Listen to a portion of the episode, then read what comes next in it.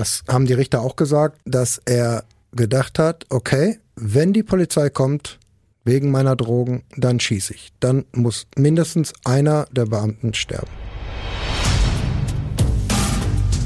Ohne Bewährung. True Crime von hier.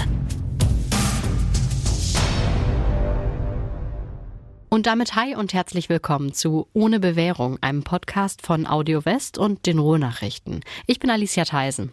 Und ich bin Nora Wager und wir sprechen in unserem Podcast über Kriminalfälle hier bei uns um die Ecke und vor allem auch die Gerichtsprozesse dahinter. Und bei denen vor Ort sind ja immer unsere Gerichtsreporter und heute ist wieder Jörn Hartwig da und hat uns einen Fall mitgebracht. Hi Nora, hi Alicia. Hi. Und der, über den wir heute reden, der hat damals in ganz Deutschland für Schlagzeilen gesorgt, wie man so schön sagt, und hat auch die Politik beschäftigt. Am 29. April 2020 ist in Gelsenkirchen ein SEK-Beamter bei einer Wohnungsrazzia erschossen worden. Obwohl er damals natürlich eine kugelsichere Weste getragen hat. Aber die schützt halt auch nicht alle Stellen des Körpers. Ja, und das ist eigentlich das besonders Tragische, was noch dazugekommen ist. Die Kugel hat den 28-jährigen Beamten damals in den linken Arm getroffen, ist von da in die Brust und dann direkt ins Herz. Und wieder raus. Und dabei ist dann alles verletzt worden, was in dem Bereich überhaupt verletzt werden kann. Die Lunge, die Lungenschlagader und eben auch das Herz. Der junge SEK-Beamte war damals der erste Elitepolizist in NRW, der im Einsatz getötet worden ist. Das hatte das Innenministerium sofort bestätigt. Wir haben das auch nochmal nachgeschaut.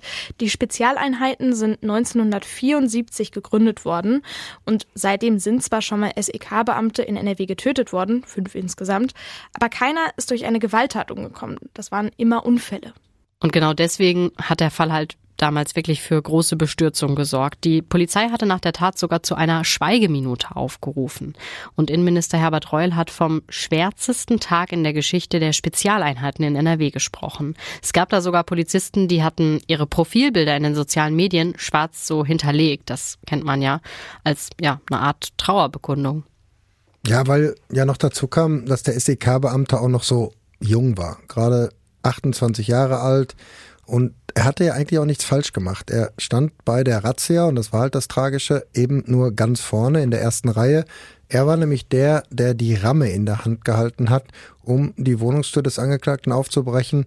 Und kaum hatte er das gemacht, also kaum war die Tür auf, da wurde auch schon auf ihn geschossen, zweimal.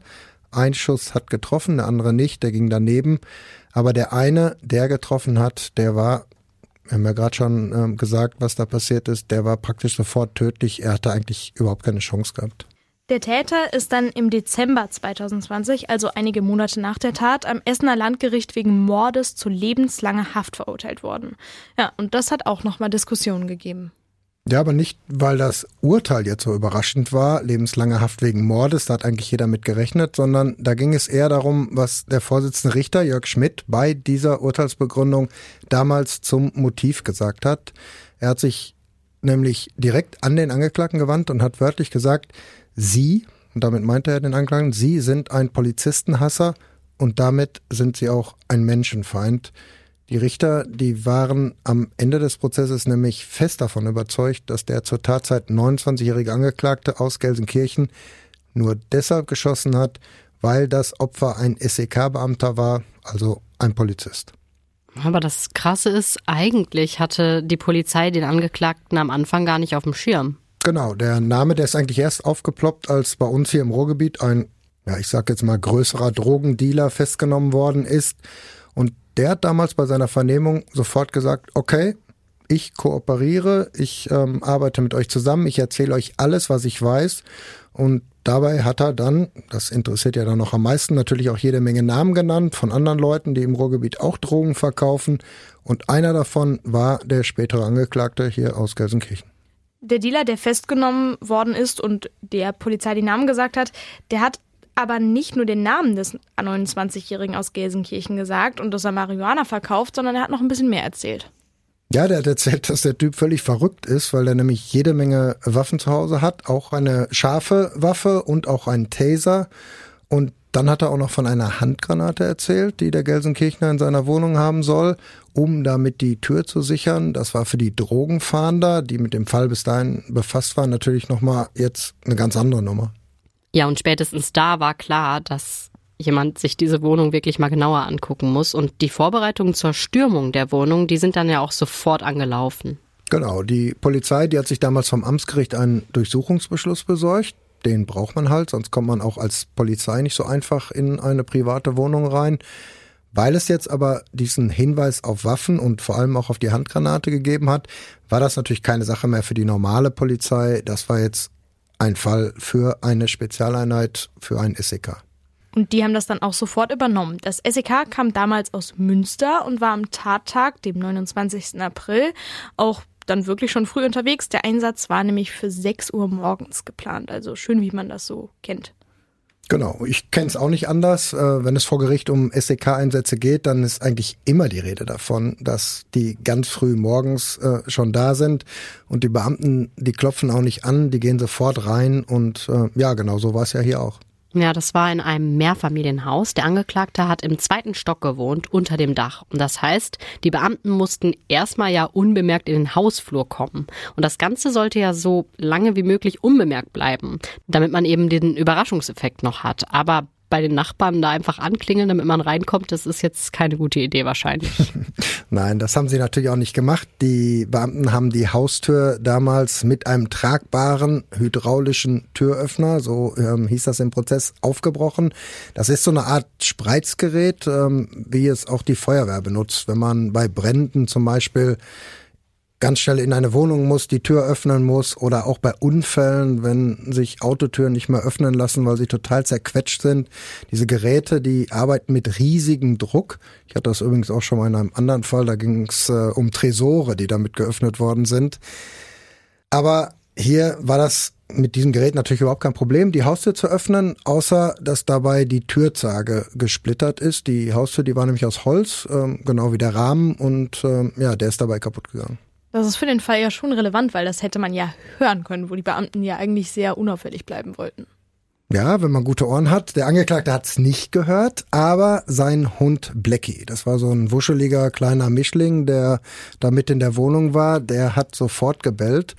Und davon, also von den Bällen, ist der damals 28-jährige Angeklagte dann auch sofort wach geworden, obwohl er ja, wir wissen das nicht so genau. Wahrscheinlich hat er noch gar nicht richtig geschlafen. Vor Gericht hieß es nämlich, dass er die ganze Nacht vorm Computer gesessen hat und eigentlich erst gerade ähm, sich hingelegt hatte.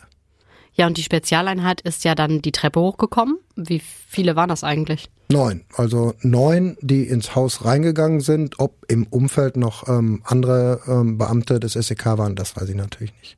Ja, und in diesem Moment muss der Angeklagte ja dann eigentlich auch schon zu seiner Waffe gegriffen haben, weil viel Zeit wird sich ja so ein SEK wahrscheinlich nicht nehmen, um dann die Wohnung zu stürmen. Genau. Er hat die Schritte im Hausflur dann auch gehört, das hat er gesagt später vor Gericht oder über seinen Verteidiger erklären lassen. Er ist dann raus aus seinem Bett. Er hatte nur Socken an, aber er hatte auch keine Zeit mehr, sich richtig anzuziehen. Ähm, auf dem Nachttisch lag seine halbautomatische Selbstladepistole.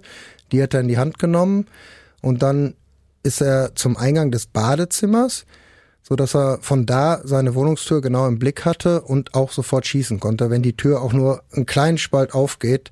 Er stand also, wenn man sich das so vorstellt, seitlich zur Wohnungstür. Und genau das hat er dann ja auch gemacht, sofort geschossen. Und zwar genau in dem Moment, als der 28-jährige SEK-Beamte die Tür aufgerammt hat. Und der Beamte stand dann ja, so wie du das gerade beschrieben hast, Jörn, seitlich zur Schusslinie. Hat ja wahrscheinlich mit der Ramme auch einen Schritt nach vorne gemacht, als die Tür dann nachgegeben hat. Warum haben die Beamten eigentlich nicht hier auch dieses hydraulische Spreizgerät eingesetzt? Im Prozess ist da, glaube ich, gar nicht drüber gesprochen worden. Aber ich denke mal, mit der Ramme geht es dann einfach schneller. Ein wuchtiger Stoß und die Tür ist auf. Das macht dann natürlich richtig Lärm. Das ging unten noch nicht an der Haustür. Da wollte man ja noch heimlich ins Haus kommen. Aber da oben war es dann egal. Haben die Beamten eigentlich sofort zurückgeschossen, als sie gemerkt haben, da, da ballert jemand durch die Gegend? Ja, sie haben sofort zurückgeschossen. Hinter dem 28-Jährigen mit der Ramme hatte sich extra ein Kollege postiert mit einer Waffe in der Hand und der hat, wie gesagt, auch sofort geschossen, aber nicht getroffen. Es lag aber nicht daran, dass er daneben geschossen hat, sondern der Angeklagte, der hat sich nach den ersten zwei Schüssen, die er abgegeben hat, sofort ins Badezimmer zurückgezogen. Also das heißt, der Angeklagte hat nicht nochmal geschossen dann? Er hat nicht nochmal geschossen, aber er wollte vielleicht, das wissen wir nicht so genau. Er hatte nämlich eine Ladehemmung in seiner Pistole. Da hatte sich also eine Patrone verklemmt. Deshalb konnte er auch nicht mehr schießen. Er hat sich dann auch ergeben, zwar nicht sofort, aber er hat sich ergeben. Die Pistole, die hat er damals vorher in die Badewanne geschmissen und dann hat er seine leeren Hände gezeigt. So war es auch von ihm äh, gefordert worden. Aber ich denke mal, ja, er hatte wahrscheinlich auch einfach Angst, dass er sonst jetzt selbst erschossen wird. Ja, und dann hat die Polizei ihn ja auch sofort gefesselt und abgeführt, mitgenommen. Ähm, durfte er sich denn vorher noch was anziehen? Weil er war ja komplett nackt, bis auf die Socken. ja, ähm, Jogginghose, Jacke, Schuhe, ähm, das durfte er sich schon noch anziehen. Und was war dann mit dem Polizisten? Der war ja dann schwer verletzt und also angeschossen. Ja, den haben die Kollegen natürlich sofort ähm, rausgebracht. Draußen stand dann auch schon die ganze Zeit ein Krankenwagen, einfach nur für alle Fälle, falls bei solchen Einsätzen irgendwas passiert. Ja, genau, aber hier konnte der Notarzt einfach nichts mehr machen. Wir haben ja vorhin schon über die schweren Verletzungen gesprochen. Im Prozess hieß es damals, dass der 28-Jährige eigentlich sofort zusammengebrochen ist, dass er nicht mehr gehen konnte und dass er auch schon auf der Fahrt ins Krankenhaus ähm, reanimiert werden musste. Als Todeszeitpunkt ist später 6.39 Uhr festgehalten worden. Wir haben ja gesagt, der Einsatz hat um 6 Uhr begonnen, also 40 Minuten, knapp 40 Minuten später. Ja, und die äh, Todesursache, die ist im Prozess damals auch genannt worden, das war ähm, Verbluten nach innen. Hat er dann der Angeklagte noch irgendwas zu den Schüssen gesagt in seiner Wohnung? Die Polizei hat ihn ja direkt fixiert und festgenommen.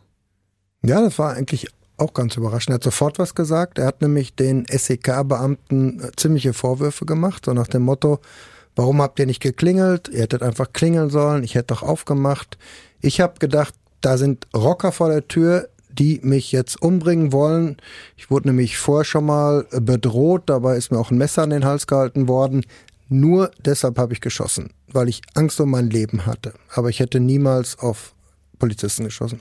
War er denn selbst Rocker, sodass er irgendwie Angst vor anderen Rockern aus anderen Clubs haben musste, wie man das ja so kennt, dass da so untereinander Gang-Rivalitäten sind? Das haben die Polizisten ihn damals übrigens auch sofort gefragt. Bist du denn selbst Rocker, sodass du Angst haben musst? Nein, war nicht. Er war kein Rocker, hatte noch nicht mal zum Motorrad.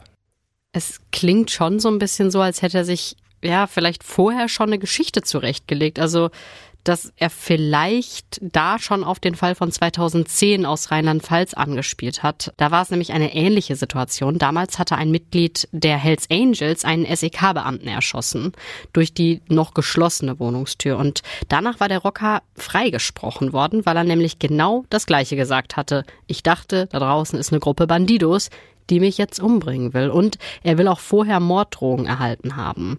Es könnte ja sein, dass auch dieser Angeklagte sich da so eine, ja, Geschichte zusammengebastelt hat, ähm, als er abgeführt worden ist, um vielleicht auch freigesprochen zu werden. Dazu würde auch das passen, was er bei Google gesucht hat. Der Verlauf wird ja immer gespeichert und in dem Fall hat er so Schlagwörter eingegeben wie Rocker erschießt Polizist, Freispruch oder Cop enters house and gets shot. Ja, kann auf jeden Fall sein. Er hat das Ganze später im Prozess nämlich auch nochmal wiederholt. In einer Erklärung, die sein Verteidiger damals verlesen hat, da kam genau das so vor. Da hieß es nämlich, an die Polizei habe ich überhaupt nicht gedacht. Ich bin von Rockern bedroht worden, so wie er es auch schon da dann direkt in seiner Wohnung gesagt hat. Aber er hat gesagt, das war kein Bandenkrieg, also so wie der Fall in, in Rheinland-Pfalz. Hier ging es um Drogen. Ich habe mit Marihuana gehandelt. Die Rocker haben das mitgekriegt und wollten, dass ich alles bei ihnen kaufe was ich aber nicht gemacht habe. Und als ich dann die Geräusche vor meiner Tür gehört habe, da habe ich einfach Angst gekriegt. Deshalb habe ich die Waffe genommen, deshalb habe ich geschossen. Ja, aber trotzdem ist es schon so ähnlich wie bei dem anderen Fall von 2010 aus Rheinland-Pfalz. Wenn die Richter das geglaubt hätten, wäre das ja schon so eine Art ja, Notwehr. Zumindest, dass er gedacht hat, dass er sich verteidigen muss, um nicht umgebracht zu werden. Aber es gibt natürlich auch jede Menge Sachen, die überhaupt nicht gepasst haben. Der Angeklagte war ja zum Beispiel kein Großdealer, der ganz Gelsenkirchen da versorgt hat, sodass die Rocker eigentlich keinen Grund gehabt hätten, ihn aus dem Weg zu räumen oder ihn sogar umzubringen. Wobei man sich natürlich noch fragen muss, ob sie das überhaupt gemacht hätten. Also einen Mord begehen, um einen ja, Konkurrenten aus dem Weg zu räumen.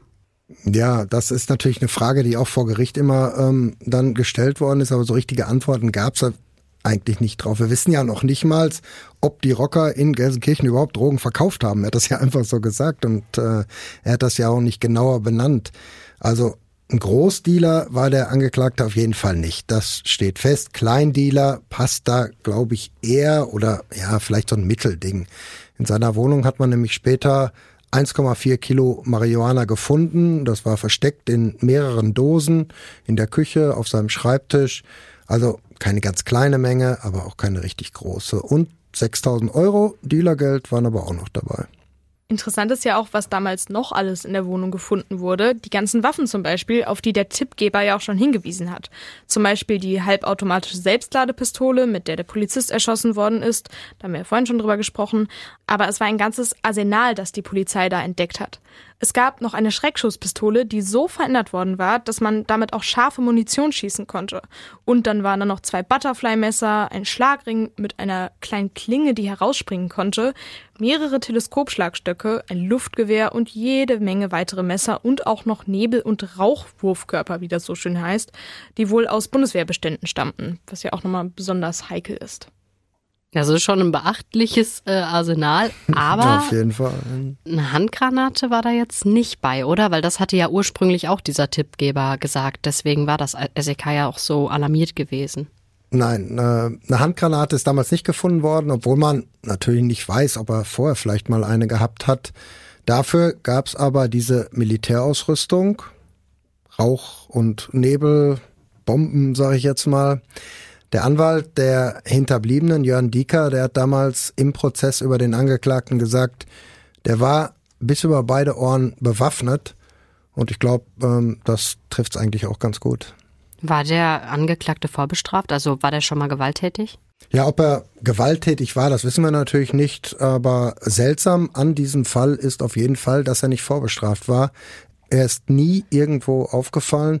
Sein äh, Bundeszentralregisterauszug, der war auf jeden Fall völlig leer. Lass uns da mal kurz stoppen. Vielleicht wissen nicht alle, was dieses etwas sperrige Wort Bundeszentralregisterauszug überhaupt bedeutet. Grundsätzlich gilt, dass dieser Auszug aus dem Bundeszentralregister viel umfassender ist als das Führungszeugnis, das man manchmal beim Arbeitgeber vorlegen muss. Im Führungszeugnis sind die kleinen Verurteilungen, also zum Beispiel Haftstrafen von unter drei Monaten, die stehen da gar nicht drin. Die Einträge im Bundeszentralregister können natürlich auch mal wieder gelöscht werden wenn man ein bisschen wartet. Das dauert aber dann ziemlich lange. Die meisten Verurteilungen von über einem Jahr werden erst nach 15 Jahren plus Dauer der verhängten Freiheitsstrafe gelöscht. Bei manchen Sexualdelikten erfolgt die Löschung sogar erst nach 20 Jahren. Die Strafen werden aber nur dann gelöscht, wenn in der Zwischenzeit keine neuen Verurteilungen dazukommen. Für unseren Angeklagten heißt das also, der hat sich wirklich noch nie, nie, nie was zu Schulden kommen lassen. Genau. Okay, also unser 29-Jähriger war definitiv nicht vorbestraft, weil die meisten Leute, die schwere Straftaten begehen, haben ja in der Regel ja, klein angefangen. Die haben schon ein paar Mal vor Gericht gestanden, vielleicht auch schon mal im Gefängnis gesessen, aber hier war das wirklich von 0 auf 100. Vor allem, wenn man davon ausgeht, dass es eine geplante Tat war. Genau das haben die Verteidiger allerdings immer bestritten, dass das hier eine geplante Tat war. In der Erklärung, die sie verlesen haben, da hieß es, dass der Angeklagte in dieser Situation einfach völlig überfordert war, dass er vom Kopf her völlig überrannt worden ist, so hieß es damals. Er würde nämlich eigentlich nie eine Gewalttat begehen und schon gar nicht auf die Idee kommen, auf einen Polizisten zu schießen oder einen Polizisten sogar zu erschießen. Aber genau das haben die Richter nicht geglaubt. Sie sind sogar im Gegenteil davon ausgegangen, dass der Angeklagte nur deshalb geschossen hat, weil er einen Polizisten umbringen wollte. Ja, die Richter haben die ganze Erklärung eigentlich nicht geglaubt. Die war ihnen zu fad und zu gestelzt, so hieß es nachher im Urteil, und auch einfach zu allgemein. Wir haben ja es ja gerade schon kurz gesagt, da stand zwar drin, dass der Angeklagte mal von Rockern bedroht worden ist und dass sie ihm auch Messer an den Hals gehalten haben, aber da stand nicht drin, wann das gewesen sein soll, wo das gewesen sein soll, welche Rocker das überhaupt waren, so dass man von Seiten des Gerichts eigentlich gar keine Möglichkeit hatte, zumindest mal einige Stellen zu überprüfen. Der Angeklagte, ich meine, der hätte ja zumindest wissen müssen, welche Rocker das waren, die ihn da bedroht haben. Wenn er bei ihnen später oder in Zukunft Drogen kaufen soll, ähm, sonst macht das Ganze ja gar keinen Sinn. Wenn ich da Drogen kaufen soll, dann weiß ich auch, wer es ist. Aber die Richter, die konnten auch nicht nachfragen. Der Angeklagte hat im Prozess nämlich überhaupt keine Fragen beantwortet, was natürlich auch sein Recht ist. Vor Gericht hat man ja das Recht zu schweigen. Und obwohl er nichts gesagt hat, weiß man inzwischen ziemlich viel über ihn. Also einmal natürlich, weil die Polizei Zeugen vernommen hat, aber vor allem auch aus dem Internet. Also Nora hat es ja gerade schon gesagt, er hat eine ziemlich spannende Google-Suche. Und das hatten wir auch schon in der Folge Mörder ohne Leiche, dass die Ermittler ganz genau rekonstruieren konnten, welche Suchbegriffe bei Google eingegeben worden sind. Und der Täter damals, der hatte ja unter anderem Leichengeruch entfernen bzw. wie Leichengeruch loswerden gegoogelt. Obwohl es in den Fällen natürlich geholfen hat, ist schon ein bisschen gruselig, was Google sich so alles merkt.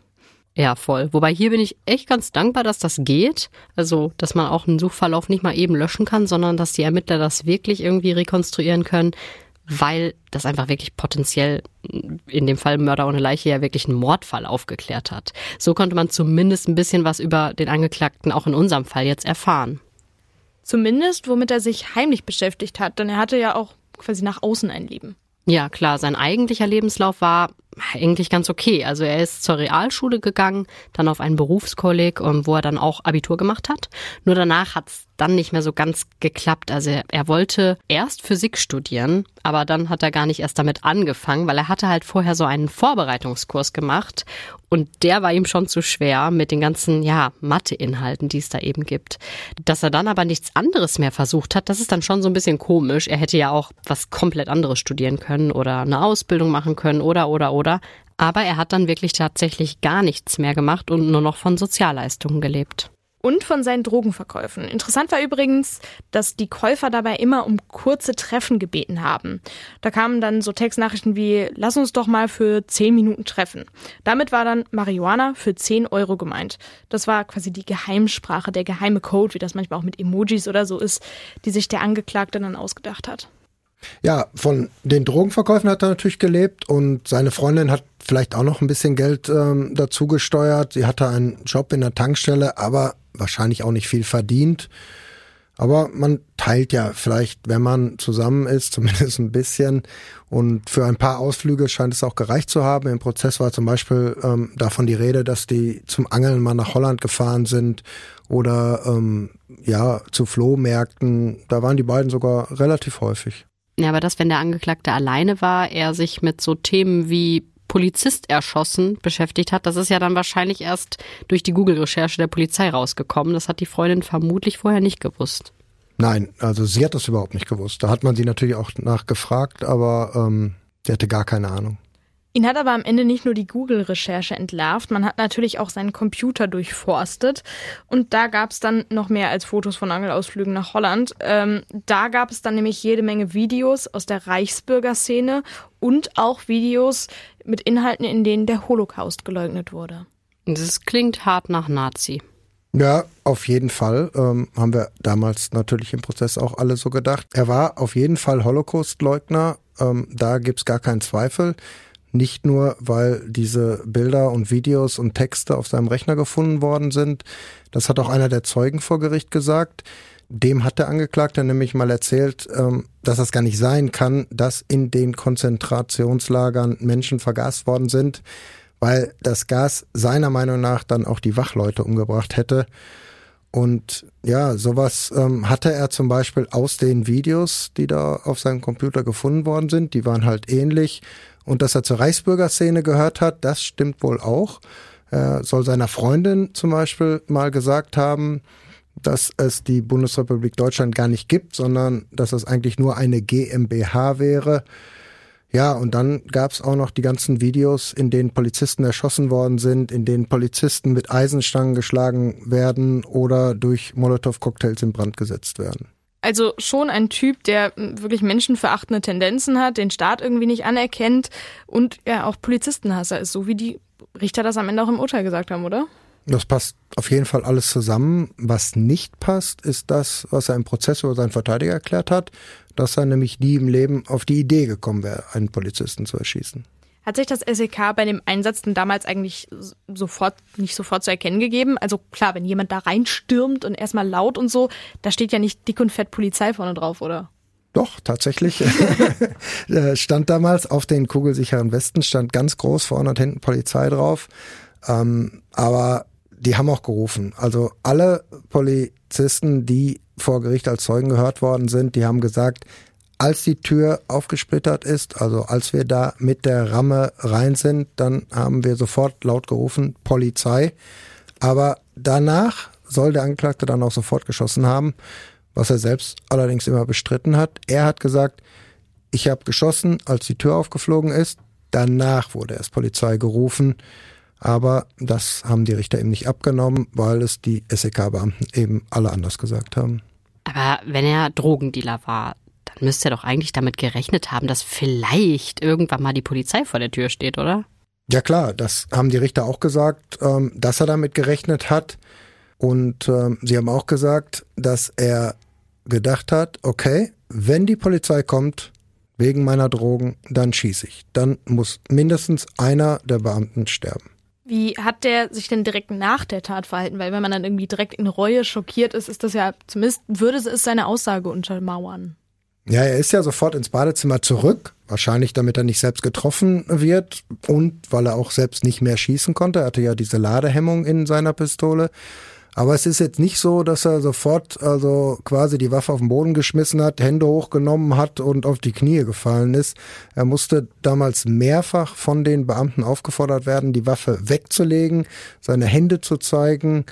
Und das war natürlich auch so ein bisschen etwas, was die Richter im Prozess stutzig gemacht hat, wenn es nämlich stimmen würde, was er gesagt hat, dass er gedacht hat, er schießt auf Rocker, die ihn jetzt umbringen wollen. Und dann merkt, oh mein Gott, ne, das waren keine Rocker, ich habe auf Polizisten geschossen, dann würde man ja eigentlich eine andere Reaktion erwarten. Dann würde man nämlich genau das erwarten, was ich gerade schon gesagt habe, Waffe hinschmeißen, auf die Knie, auf den Boden legen, äh, jammern, wimmern und äh, ja, verzweifelt sein auf jeden Fall. Ja, und direkt danach, also als er dann halt wirklich festgenommen worden ist, hat er sich auch irgendwie nicht besonders aufgeregt oder emotional gezeigt. Also er hat erstmal seinen Hund beruhigt, Blackie, der ja auch das SEK schon gehört hat. Und dann hat er sich darum gekümmert, dass seine Mutter informiert wird, damit sie halt den Hund nimmt und der Hund nicht allein in der Wohnung bleibt. Also dass er jetzt wirklich geschockt war oder so, weiß ich nicht. Das klingt irgendwie eher so ein bisschen abgeklärt fast schon. Ich habe noch mal eine Frage zu dem Schuss selbst. Aus welcher Entfernung hat er eigentlich geschossen? Wie, wie müssen wir uns das vorstellen? Ich meine, das waren weniger als ein Meter. Das war nämlich der Abstand zwischen der Badezimmertür und der Wohnungstür. Also ist natürlich jetzt sehr nah, aber ähm, ich glaube, das war auch eine ganz kleine Wohnung. Ja, und wenn es so nah war und man ja auch auf Höhe des Oberkörpers schießt, dann muss man ja eigentlich damit rechnen, dass man jemanden trifft und vielleicht auch tötet.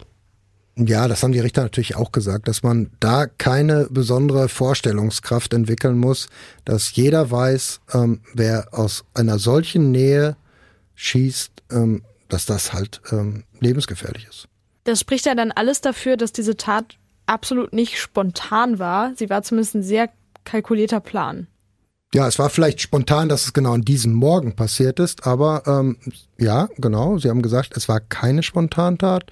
Die Richter, die gehen davon aus, dass der Angeklagte spätestens Anfang 2020 ähm, den Entschluss gefasst hat, wenn meine Wohnung von der Polizei gestürmt wird, wenn sie durchsucht wird, was ja möglich ist, weil er mit Drogen gehandelt hat, dann bringe ich einen der Beamten um. Und ähm, ja, ein paar Wochen später war es ja dann noch soweit. Du hattest ja vorhin schon mal gesagt, dass der Angeklagte dem Polizisten sofort vorgeworfen hat, dass sie nicht geklingelt haben. Hätte man das denn vielleicht irgendwie anders machen können? Also ich meine, es gab ja keinen Haftbefehl. Es war ja eigentlich nur geplant, diese Wohnung zu durchsuchen nach den Waffen. Ja, wie die Polizei vorgeht, muss sie natürlich alleine entscheiden. Da will ich mir auch gar kein Urteil ähm, drüber erlauben. Hier gab es ja auch immerhin äh, diesen Hinweis auf Waffen und sogar auf eine Handgranate. Aber das war natürlich schon Thema im Prozess damals. Die Verteidiger, die haben von Anfang an gesagt, dieser Einsatz, der war völlig überzogen, völlig unnötig. Man hätte den Angeklagten problemlos überrumpeln können, nämlich ähm, draußen, nicht in seiner Wohnung, wenn er mit dem Hund äh, spazieren gegangen ist, was er auch tatsächlich ein paar Mal am Tag gemacht hat. Dann so haben die Verteidiger gesagt, dann wäre nämlich gar nichts passiert. Stattdessen habe man sich aber entschieden, in die Wohnung zu gehen, obwohl man wusste, dass da möglicherweise eine Handgranate ist. Und wenn die hochgegangen wäre, so die Verteidiger, dann wären ja wahrscheinlich alle tot gewesen. Klingt für mich aber wirklich hart nach Victim Blaming jetzt gerade. Aber so ganz abwegig finde ich das ja nicht. Also wenn der draußen alleine mit dem Hund war, dann hätte man ja einfach den auch umzingeln können und sagen können, stopp, und dann wäre auch gut gewesen. Ja, klar. Die Verteidiger sind aber sogar noch einen Schritt äh, damals weitergegangen. Die haben nämlich vermutet und das auch laut gesagt im Prozess, dass das SEK aus der Sache ihrer Meinung nach einfach nur eine Übung machen wollte. So nach dem Motto, jetzt zeigen wir mal, was wir drauf haben. Was nämlich auch richtig ist, die Beamten, die sind damals natürlich nicht unvorbereitet nach Gelsenkirchen gefahren. Der Angeklagte, der ist vorher zwei Tage lang observiert worden. Deshalb wusste man natürlich auch, dass er mit seinem Hund rausgeht. Okay, was haben die Richter zu dieser ganzen ja, Theorie der Verteidiger gesagt? Ja, die haben mehr oder weniger gesagt, äh, das spielt für den Fall überhaupt keine Rolle. Die Polizei hat entschieden, da ein SEK hinzuschicken in die Wohnung. Das ist ihre Entscheidung weil es halt diesen Hinweis auf Waffen gegeben hat. Ob es anders vielleicht ähm, einfacher gewesen wäre oder besser, da haben die Richter gesagt, das ist reine Spekulation. Hätten die Polizisten nicht eigentlich irgendwie damit rechnen können, dass der vielleicht auch schießen würde? Ich meine, die wussten ja von diesem Tippgeber, dass der Waffen hat und die wussten ja auch von dem Tippgeber, dass der ja wirklich einen an der Klatsche hat. Der, der gesagt, der ist völlig verrückt. Da könnte man, ist zumindest für mich ein logischer Schluss, dass man sagt, okay, der schießt vielleicht auch, wenn der Waffen hat. Ja, klar. Also ich glaube schon, wenn man in so einem SEK ist, dass man halt immer diese Situation, es sind ja nur absolute Ernstfälle, wo die dann reingeschickt werden, auch richtig gefährliche ähm, Situationen. Aber ich glaube, die haben natürlich schon gedacht, das läuft jetzt hier wie immer. Der 29-Jährige, der wird im Bett überrumpelt. Das war's dann. Man muss das natürlich auch mal andersrum sehen. Wenn die Polizei jetzt kein SEK zur Wohnung geschickt hätte und der Angeklagte im Park angehalten worden wäre und er dabei dann einen der Beamten erschossen hätte oder vielleicht sogar noch ein ganz anderer, ein Unbeteiligter, ein Spaziergänger ähm, dabei umgekommen wäre, dann hätte man sicherlich gesagt, ja, na, spinnt ihr denn? Warum habt ihr da kein SEK eingeschickt in die Wohnung? Was hast du denn eigentlich für einen Eindruck von dem Angeklagten gehabt? Du hast ihn ja im Gericht gesehen. Gar keinen richtigen eigentlich. Also er hat ja kaum was gesagt ein junger Mann, lange Haare, völlig ruhig. Am Ende, kurz vor der Urteilsverkündung, da hat er gesagt, dass ihm alles unwahrscheinlich leid tut in Richtung der Angehörigen, aber das sagt eigentlich ja jeder Angeklagte. Und die Richter haben ihm das ja anscheinend auch nicht geglaubt. Nein, sie haben ganz klar gesagt, sein Ziel war es, einen Polizisten umzubringen. Und zwar nicht, weil die jetzt wegen seiner Drogen da waren, sondern einfach nur, weil das Opfer Polizist war. Und deshalb haben sie als Mordmerkmal ja auch niedrige Beweggründe angenommen. Niedrige Beweggründe kommt nicht ganz so oft vor. Das heißt, die Tat steht nach, ja, so steht's wieder im Gesetz, nach allgemeiner moralischer Wertung auf tiefster Stufe. Richter Jörg Schmidt, der hat sich bei der Urteilsbegründung damals auch nochmal direkt an den 29-Jährigen gewandt und hat gesagt, Sie haben sich in einem völlig wirren Menschen- und Weltbild verfangen. Damit hat er natürlich auch nochmal auf diese Reichsbürger-Szene und Holocaust-Leugner-Geschichten ähm, berufen. Und dann hat er noch gesagt, ich kann nur hoffen, dass sie inzwischen realisiert haben, dass es sich um einen Menschen gehandelt hat, den sie hier getötet haben und nicht um eine Institution. Und genau deswegen hat er dann für den Mord an den Polizisten auch lebenslang bekommen. Genau. Ja, weil er wirklich einen Menschen umgebracht hat, einfach nur, weil er Polizist war. Das klingt aber wirklich, also ich finde das schon ein bisschen unfassbar. Deswegen, Jörn, du hast ja wirklich den ganzen Prozess begleitet und darüber berichtet immer wieder. Was ist so deine Einschätzung? Ist das wirklich so, wie es jetzt im Endeffekt auch im Urteil steht? Kann man, glaube ich, ja, ich weiß gar nicht, was ich, ich tue mich gerade ein bisschen schwer darauf zu antworten, weil wir so wenig über den Angeklagten wissen. Es gab wirklich nur ähm, diese Erklärung, die sein Verteidiger Sigmund Benneken damals verlesen hat. Und da steht ja drin, ähm, ja, verkürzt Quatsch, äh, hat damit überhaupt nichts zu tun. Er hat gedacht, er schießt auf Rocker. Polizisten hätte er nie im Leben geschossen. Und dann gibt es ähm, ja diese diese Videos und ähm, seine Google-Suche darauf stützt sich das Urteil ja. Ja, wenn ich so überlege, was ich alles bei Google eingebe, manchmal allein für meinen Job, ähm, da kann man wahrscheinlich auch äh, Rückschlüsse ziehen, die ähm, ja überhaupt nicht stimmen. Ne? Deshalb, ich glaube, ich kann die Frage gar nicht beantworten. Also die Richter haben so entschieden und ähm, das Urteil ist auch rechtskräftig und ähm, ja, bin ich überfragt, ganz ehrlich. Was ich noch ein Faktor finde, ist, das war unfassbar früh morgens. Der war ja gar nicht vorbereitet und so.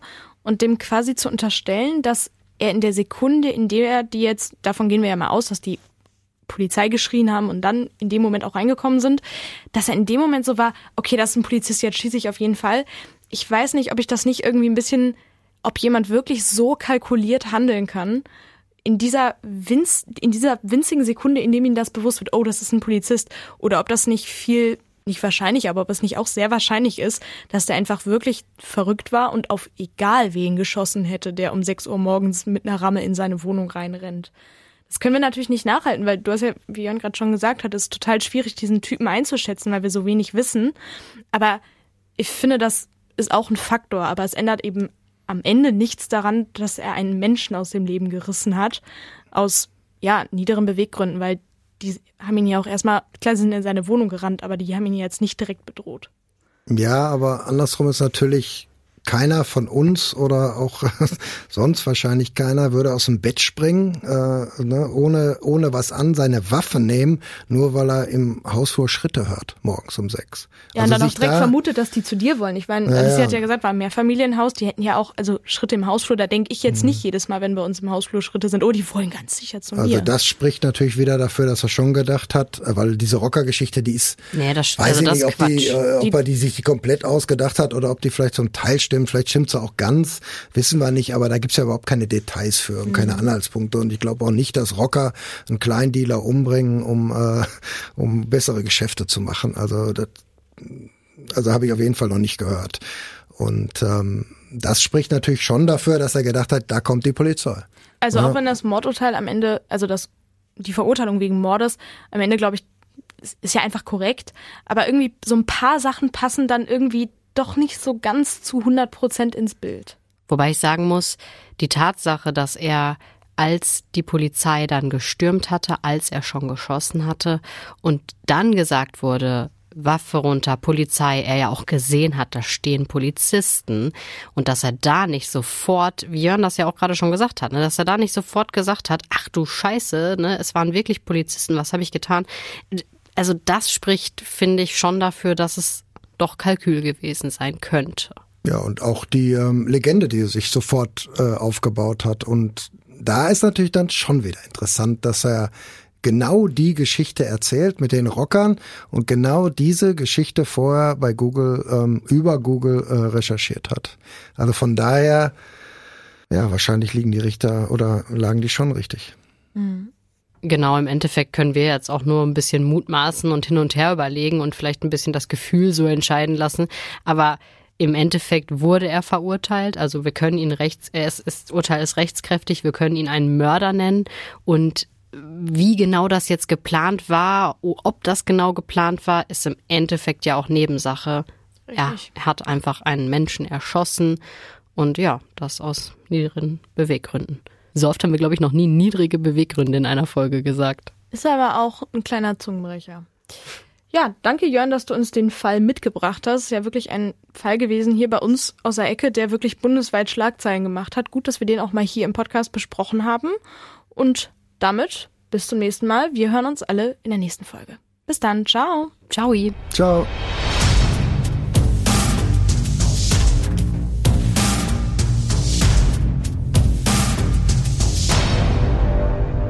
Und wenn ihr uns bewerten wollt oder mal eine Rezension dalassen wollt, dann würden wir uns darüber wirklich sehr freuen. Wir sind da auf allen Podcast-Plattformen vertreten. Gebt uns gerne möglichst viele Sterne, wenn ihr zufrieden mit uns seid. Das hilft uns immer. Und wenn ihr mal unsere Gesichter sehen wollt oder mal einen Blick hinter die Kulissen werfen wollt, dann könnt ihr uns bei Instagram folgen. Da zeigen wir immer was von den Aufnahmetagen oder auch von uns oder von unseren Jobs. Also schaut da gerne mal rein.